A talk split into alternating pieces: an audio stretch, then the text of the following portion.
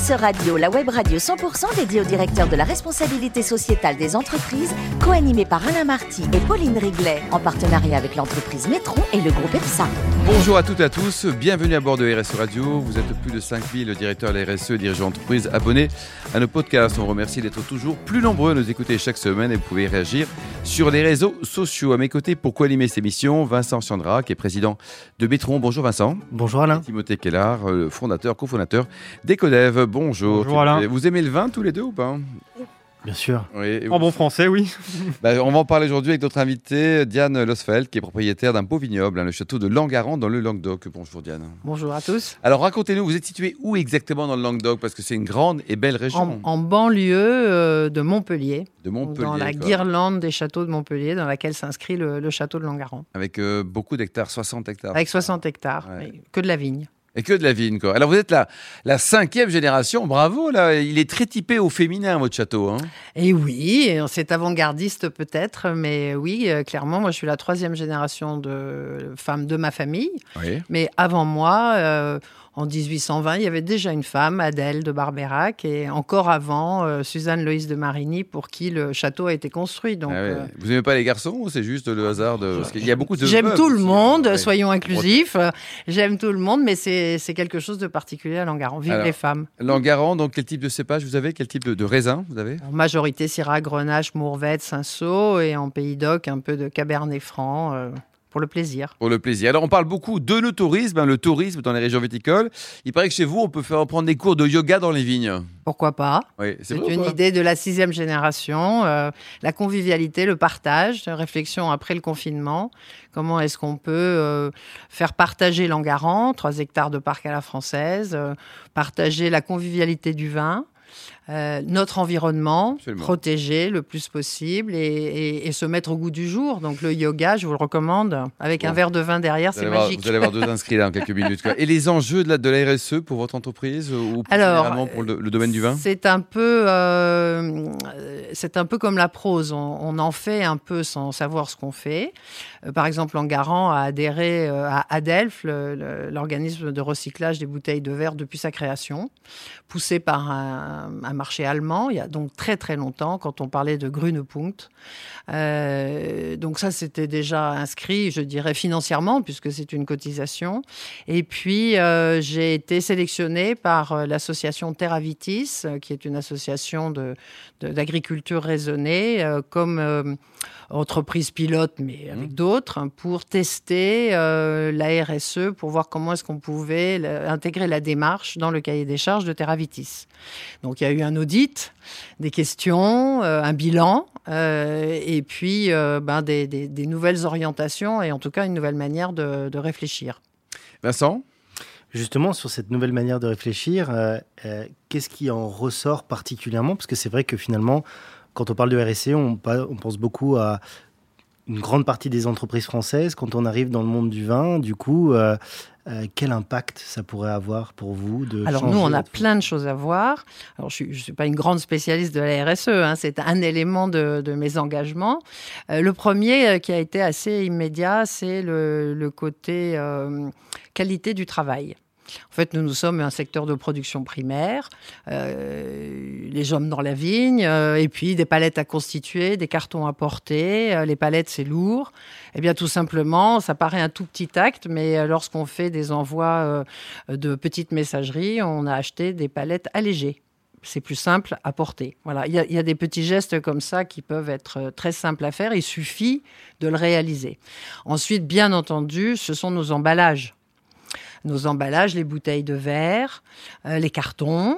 Euh, alors, deux réflexions à ce sujet, parce que moi, ce sont des, des petits éléments, mais les petits éléments, les petites gouttes font les grandes rivières. Euh, J'utilisais depuis très longtemps des cartons marrons de, de cartons recyclés et j'avais grogné parce que j'avais des approvisionnements de couleurs marron différentes. Oh, je trouvais ça pas très chic. Et donc, j'ai dit, qu'est-ce comment est-ce qu'on peut remédier à ça? On m'a dit, on va mettre un papier craft dessus. Bah, si vous le savez, le craft ne se, ne, ne- ne se recycle pas aussi facilement. Et quand j'ai démarré la démarche RSE, j'ai dit, bah, On enlève fait, le craft. on enlève le craft. Tout simplement. Économie aussi financière, du coup, que je n'avais pas préconçue, mais c'est tout simple. La bouteille, Alors la bouteille, euh, on en parle souvent, plus c'est gros, plus c'est lourd, meilleur le vin euh, sera dans la bouteille. Alors ça, c'est une idée préconçue très ancienne, euh, lancée par je ne sais pas qui. et j'ai été challengée là-dessus par ma nièce Émilie, sixième génération, qui est rentrée à Langaran. Et lorsque je lui ai montré un ensemble de bouteilles, dans une recherche de passage à la bouteille bourguignonne tout simplement, je lui ai dit laquelle préfères-tu? Et il est allé directement vers la bouteille la plus légère. La plus légère, quoi. Directement. Donc, euh, et je lui dis, mais pourquoi? Elle est bien plus élégante. Alors, elle a 27 ans. Euh, j'ai la soixantaine passée, j'ai tiqué et puis je me suis dit, moi j'avais jamais eu vraiment des bouteilles très lourdes, mais on, se laisse aller à un marketing irréfléchi. Bien sûr, c'est quelque part un synonyme de qualité du vin, une bouteille lourde. Voilà, alors que bah, et donc il faut aller. Euh, bon, c'est un challenge, c'est un challenge pour nos acheteurs, pour nos clients. Euh, mais on s'est lancé là-dedans et euh, on, a changé pas mal de choses. Et indirectement, en tant que vice-présidente de la, future appellation Grès de Montpellier, lorsque j'ai co-créé la bouteille gravée euh, pour ce syndicat, donc une bouteille gravée comme les châteaux neufs du Pape long, le verrier m'a proposé, sans bien que je comprenne, mais heureusement qu'il l'a fait, une bouteille de format allégé. Donc en fait, notre, euh, notre petite action en tant que vigneron ou en tant que représentant d'un groupe de vignerons dans les syndicats, c'est de leur faire, de leur demander des modèles allégés. Et on y est poussé maintenant par des grands groupes comme la SAQ au Canada, qui veut voir le poids des bouteilles euh, se réduire. Et donc directement, notre impact sur euh, la dépense en, CO2, elle est, elle est, immédiate. Ça, ce sont des, petits éléments. Je ne parle pas du recyclage euh, des, emballages, etc., qui font déjà partie de la, de la norme Terravitis. Vincent Et du coup, vous partagez du coup ces bonnes pratiques, ces innovations que vous découvrez ou co-construisez avec euh, les prochaines générations. Euh, euh, vous les partagez avec un public plus large dans votre, dans votre écosystème, c'est-à-dire que cette trouvaille, elle est, elle est super sur l'impact justement du verre et de la, du poids de la bouteille. comment ça, ça peut, sur des milliers ou des millions de bouteilles, avoir un impact massif et du coup ah bah, partager ce... Je vais répondre très directement. Euh, quand on cotise à Adelph, on cotise de façon réduite si on utilise pardon, des bouteilles allégées. Donc pour ça, il faut que le modèle soit reconnu comme allégé. Bah, figurez-vous que les verriers français, moi je travaille avec un grand groupe Veralia en direct, euh, font des bouteilles allégées parfois sans euh, les référencer comme un modèle allégé. Donc, en fait, on peut forcer, enfin inciter à, créer, en réfléchissant, euh, l'organisation des modèles. Quand on regarde un catalogue de verriers, c'est monstrueux le nombre de bouteilles qu'il y a. À quoi ça sert, en fait, mmh. fondamentalement? Euh, On pourrait très bien, nous, nous, en tant que petits clients, euh, on questionne là-dessus. A quand même de 200 000 bouteilles par an. Donc, euh, oui, bah alors plus, plus au niveau des grès de Montpellier, on est plus important. on a fait un million de bouteilles, euh, voilà. Donc, et, on, est en recherche sur le Magnum aujourd'hui, donc il faut aussi que ce soit un Magnum allégé. On, est des petites fourmis, mais on travaille toutes dans le même sens. Et c'est vrai que j'ai questionné directement un responsable commercial qui m'a dit, mais il faut absolument qu'on organise notre stratégie de création de produits à partir, en intégrant euh, cette réflexion sur l'allègement des, bouteilles. Il faut le dire en fait. Timothée? Et concernant vos labels, j'ai vu que vous aviez le label haute valeur environnementale ou euh, Terra Vitis. Les deux, en fait. Les ce deux, sont deux labels différents.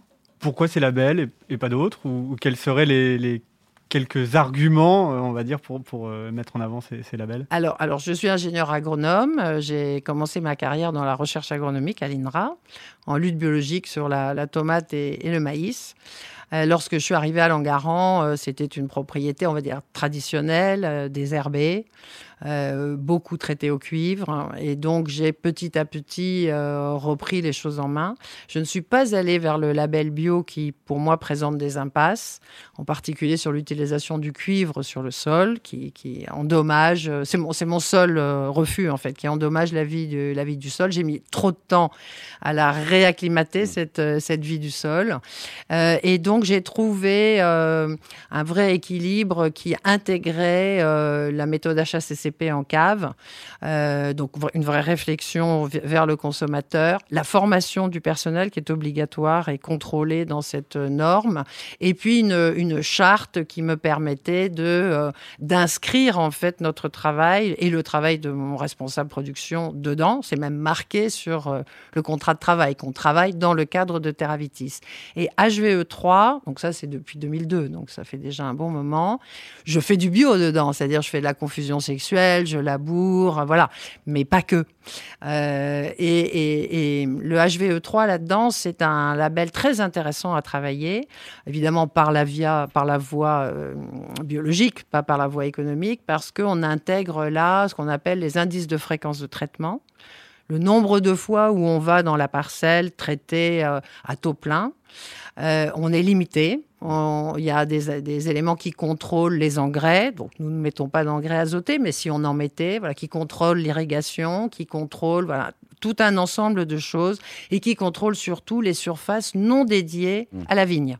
Il faut donc avoir des haies, des bordures enherbées, des arbres, ce qui était naturellement le cas de mon terroir, mais il m'a fallu les mesurer, les faire contrôler, les entretenir. C'est une réflexion autour du parc du château qui est évidemment euh, euh, qui intègre l'ensemble. Donc je trouve que c'est une, euh, c'est une belle démarche. Vous pouvez préciser cette notion de confusion sexuelle quand même, Diane?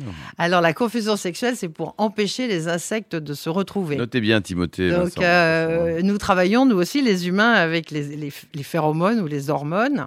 Les insectes, pour se retrouver, émettent des phéromones et se sentent en fait. Et lorsqu'on sature l'air avec ces phéromones, ils ne se retrouvent pas. Donc ils ne s'accouplent pas. Oh là là. Voilà. Timothée. Euh, On voit que là, il y a une notion de, gestion du vivant dans, votre, dans vos parcelles. Oui. En tout cas, de la biodiversité, peut-être de régénérer une partie de ce, terroir. Oui. Euh, quand on pense à, changement climatique, on voit tout de suite euh, les problématiques d'approvisionnement en eau, oui. forte chaleur.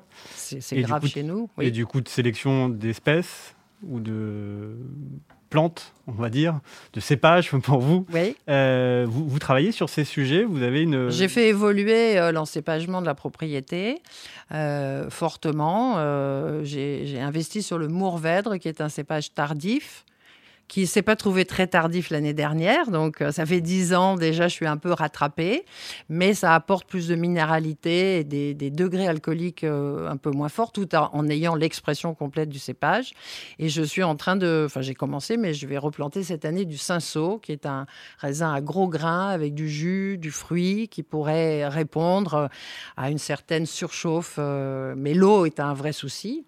l'eau est un vrai souci et je voudrais en parler de ici, euh, les agriculteurs, en fait, euh, sont dans des zones agricoles qui n'ont pas droit à l'eau de la ville. Mm. les agriculteurs ont eu l'électricité dans les années 60 et aujourd'hui, parce qu'ils sont en zone agricole, ils n'ont pas l'eau et ils n'ont pas euh, d'autre solution que leur propre fosse septique. moi, je suis à 700 mètres du village et je n'ai pas l'eau et mes réserves en eau naturelle ne font que s'amoindrir.